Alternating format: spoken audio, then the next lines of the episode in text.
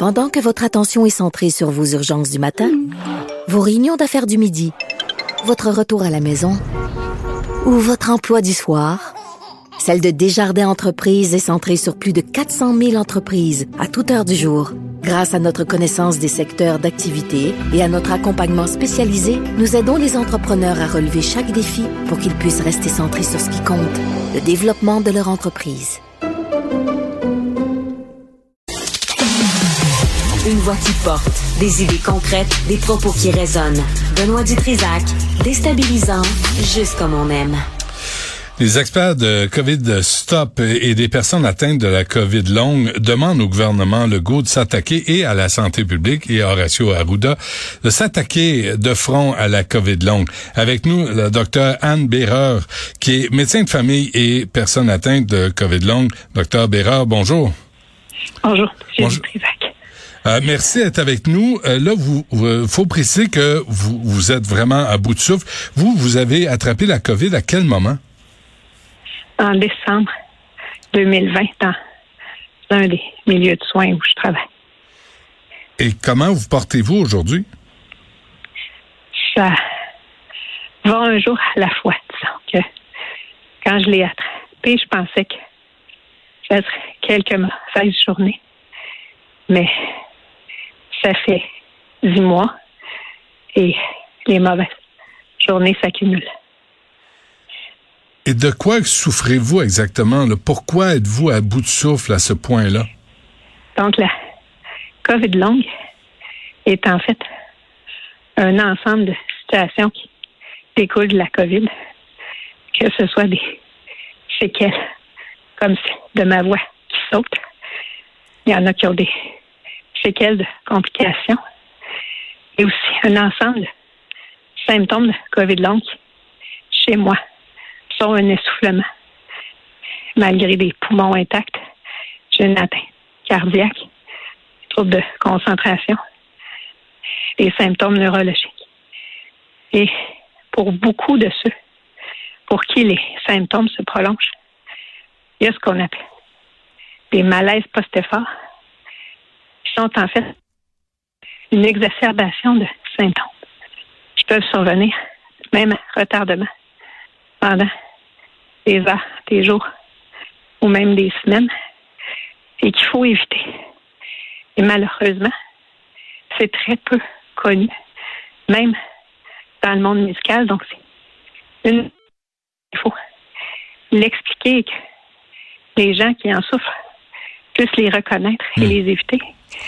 Et c'est la communauté de l'encéphalomyélite myalgique, le M, qui a rapidement reconnu qu'on pouvait avoir ces symptômes-là aussi avec la COVID longue et qui a alerté très rapidement. Il faut les remercier, s'appuyer sur toutes les connaissances qu'on a maintenant des syndromes post-viraux.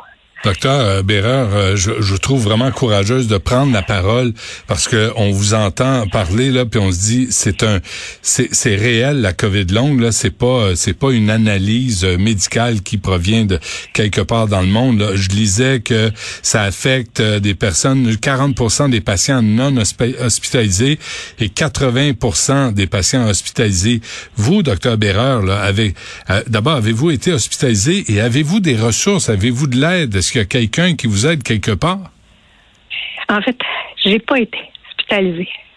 J'ai été euh, un Québécois malade solide. Ouais.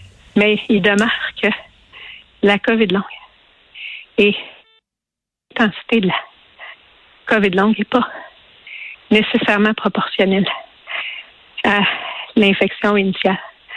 Puis ça peut s'attaquer à tout âge et donc à toute infection. Malheureusement, au Québec, il y a très, très peu de ressources. J'ai la chance d'être, faire partie de plusieurs projets de recherche de personnes qui n'ont pas attendu pour chercher à comprendre. Mais les ressources cliniques sont une peau de chagrin au Québec. Il y a une clinique à Sherbrooke avec docteur Alain Piché qui porte ça seul sur ses épaules. Hmm. À Montréal, il y a un super projet de recherche avec Dr Falcone, mais ça demeure pas des soins au quotidien. Il y a un besoin d'avoir des spécialistes informés et un réseau intégré Hmm. pour ceux qui ont des symptômes complexes de COVID long. Est-ce qu'on sait, docteur Bérard, s'il y a un lien commun entre les personnes qui souffrent de COVID long? Est-ce que des, des anciens fumeurs, est-ce qu'il y, a, est-ce qu'il y a des circonstances en commun? C'est difficile encore à dire. Il n'y a pas de facteur de risque encore clairement identifié. Et aussi, comme je mentionnais, Hmm. c'est encore un parapluie entre des séquelles, dirais, de la COVID, des complications de la, complications de la COVID qui laissent des séquelles, comme avec les longs séjours aux soins intensifs, et aussi beaucoup l'ensemble de symptômes. Une étude démontré plus de 200 symptômes potentiels qui peuvent s'appliquer. Donc, les études sont encore très hétérogènes. Mais on sait que, malheureusement, il y a une fraction significative de ceux qui vont avoir des symptômes prolongés, qui vont avoir aussi un tableau de M. Et c'est important de le reconnaître pour pouvoir justement intervenir autant que possible, minimiser les malaises post-efforts Hmm. dans une société qui pousse à se donner un coup de pied au cul. Euh, mais à, à quel point on, on- vous êtes en train de vider votre quota d'énergie aujourd'hui juste à, à me parler comme ça? Je vous dirais que les fameuses cuillères d'énergie sont toutes consacrées aujourd'hui à faire parler de COVID long. Il n'y a rien d'autre Hmm. dans ma journée, mais c'est un message qui est très important à passer. Mhm. Donc, je me permets d'utiliser toutes mes cuillères là-dessus. OK. Euh, on l'apprécie, euh, docteur Bérard. Est-ce que là, on a vu la vaccination. Là, j'imagine vous quand vous voyez les anti-vax, les pro, les discours anti-vaccins, vous devez à- à sauter au plafond. Là, vous devez euh, vous essayer de vous contenir, j'imagine? Je voudrais toutes les inviter dans ma cour qui voient ce que ça peut avoir là, la COVID longue chez quelqu'un qui avait parlé vite, qui courait partout. Je suis vaccinée. Puis tout ce que je veux est rattraper la COVID. Parce que, honnêtement, je ne sais pas qu'est-ce que ça pourrait avoir là. Mais c'est très inquiétant. Est-ce que est-ce que la santé publique réagit adéquatement là, à la réalité de la COVID longue? Est-ce que vous est-ce que vous vous souffrez? Puis est-ce que on a est-ce qu'on sait il y a combien de Québécois juste au Québec là qui ont les mêmes les mêmes séquelles que vous euh, docteur Bérard? Il n'y a pas encore de données québécoises, mais les données, les au niveau mondial parlent d'au moins 10 qui vont avoir des symptômes prolongés au moins trois mois. Donc, si on regarde au Québec, on parle d'au moins 40 000 personnes. C'est énorme. Ouais. Et ça semble pas faire partie de l'équation, ni dans les décisions, ni dans les données aux Québécois Hmm. pour comprendre l'importance de ne pas attraper la COVID. Que, que demandez-vous en conclusion, docteur Bérard, là, que demandez-vous au gouvernement Legault, et à la santé publique, à Horacio Arruda, là, qu'est-ce que vous qu'est-ce que vous revendiquez? Il faut qu'il y ait des soins intégrés. Oui, il y a des gens qui ont des symptômes légers, mais trop de personnes qui ont des symptômes complexes. Docteur Piché à Sherbrooke est débordé. Il y a des de partout au Québec qui vont le voir. Il faut que les médecins soient informés tant, médecins de famille, que les médecins spécialistes, et pas attendre qu'on ait toutes les réponses. C'est maintenant qu'ils ont besoin de soins. Puis on pourra les arrimer à mesure avec la recherche. Hmm. Mais les gens sont en détresse de ne pas comprendre ce qui se passe, de ne pas avoir de réponse. Je vous ai dit que moi, les poumons sont intacts. Et malgré tout, je demeurais souffler. Il y a de la recherche et je comprends les mécanismes, mais ça m'a pris des mois à les comprendre.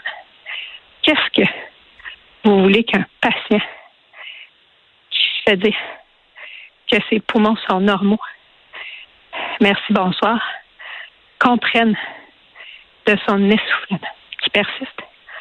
On a besoin de soins spécialisés et informés maintenant. Donc, on comprend pas ce que vous vivez, là. on comprend pas ce que vous avez. Il y a des mécanismes qui s'apparentent avec les mécanismes associés à d'autres syndromes sphéro. Il y a plusieurs hypothèses, que ce soit immunes, des réservoirs viraux persistants, et dans le cas de l'essoufflement comme ça. mécanisme qui fait que le corps n'est pas capable d'utiliser l'oxygène. Donc, même si mes poumons fonctionnent, j'ai les pieds bleus en ce moment, Hmm. en vous parlant. Puis, je deviens soufflé. Mon Dieu. À, à quoi va ressembler le reste de votre journée? Assise, les yeux fermés. Hey, c'est incroyable. OK, là, je pense que le message est assez clair. Euh, Docteur Anne Bérard, euh, m- médecin de famille qui est atteinte de COVID longue. Écoutez, euh, euh, j'allais dire portez-vous bien, mais dans les circonstances, qu'est-ce que qu'est-ce qu'on peut faire pour aider? On ne sait pas encore. Ça prend plus de recherche, ça prend plus de ressources. faut reconnaître le- les effets, les séquelles de la COVID longue.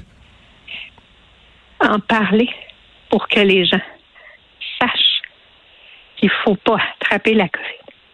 Carrément. qu'il faut utiliser toutes les mesures à notre disposition et s'assurer que toutes les personnes affectées ont les soins spécialisés quand c'est nécessaire et immédiatement. Bon. Facile, mais on n'a pas attendu pour soigner les gens avec la COVID. Il faut arrêter d'attendre Parfait. pour ceux avec la COVID longue. Le message est, lancé, docteur Béra. Euh, bonne chance à vous, euh, sincèrement. J'espère que les soins vont suivre vous et, tous ceux et celles qui vivent euh, les séquelles de la COVID et qui vivent avec la COVID longue. Bonne chance à vous. Merci d'avoir pris le temps de nous parler. Merci. Au revoir.